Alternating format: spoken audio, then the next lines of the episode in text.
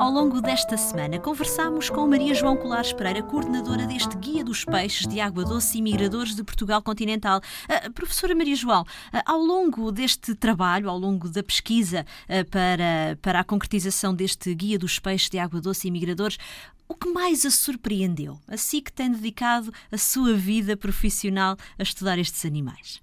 Olha, várias coisas me surpreenderam, embora eu conhecesse muito bem um dos grupos, o grupo de resto, eu toda a vida trabalhei uh, com peixes residentes, com peixes, com os endémicos, uh, e por isso sou tão sensível, não é? Ou também por isso.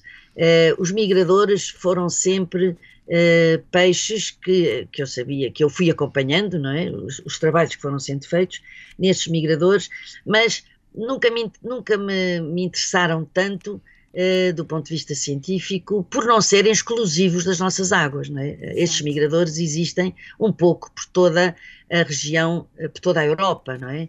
mais próxima de nós. E por isso nunca foram, uh, nunca os achei tão interessantes quanto aqueles que se diferenciaram aqui, que apareceram aqui, que só existem uh, e que foram os que me ocuparam do ponto de vista científico toda, toda a minha vida científica, não é? Uhum. é? o que mais me surpreendeu e que eu achei mais interessante foi um destes peixes, que é o conhecido pelo bordalo, nome comum é o bordalo, é, foi muito, estudei durante é, 30 e tal anos, porque descobri, na minha tese de doutoramento, que era algo de muito particular do ponto de vista científico. Era um híbrido eh, que constituía populações praticamente só constituídas por fêmeas, essencialmente constituída por fêmeas, e uh, havia muito poucos casos descritos na, na altura na, no mundo, e, e por isso uh, que explicassem uh, a existência deste, deste bordalo.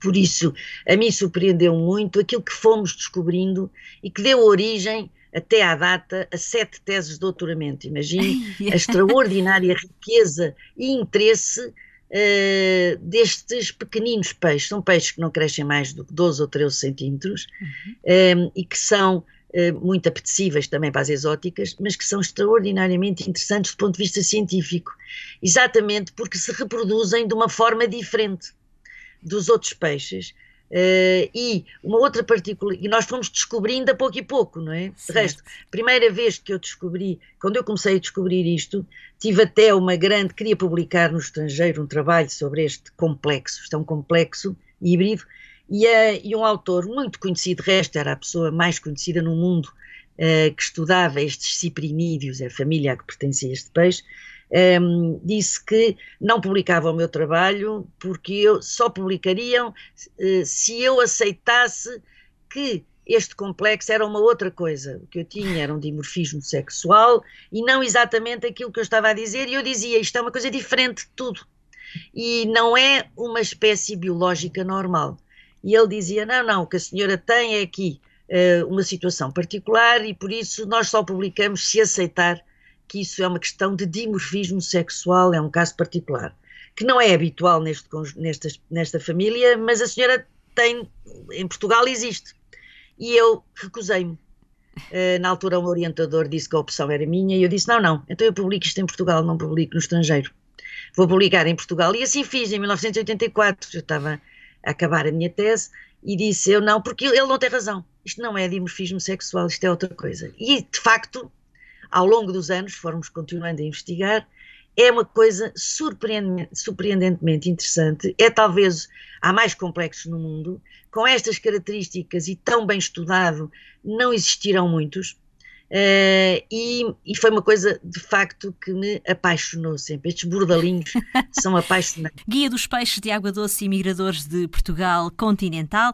A coordenação foi da nossa convidada, Maria João Colares Pereira. A edição é da Afrontamento. Este livro é também um desafio. Leve-o consigo da próxima vez que for explorar os nossos recursos hídricos e pode ser que tenha uma boa, uma boa surpresa. Professora, muito obrigada por ter estado connosco ao longo desta semana boas leituras.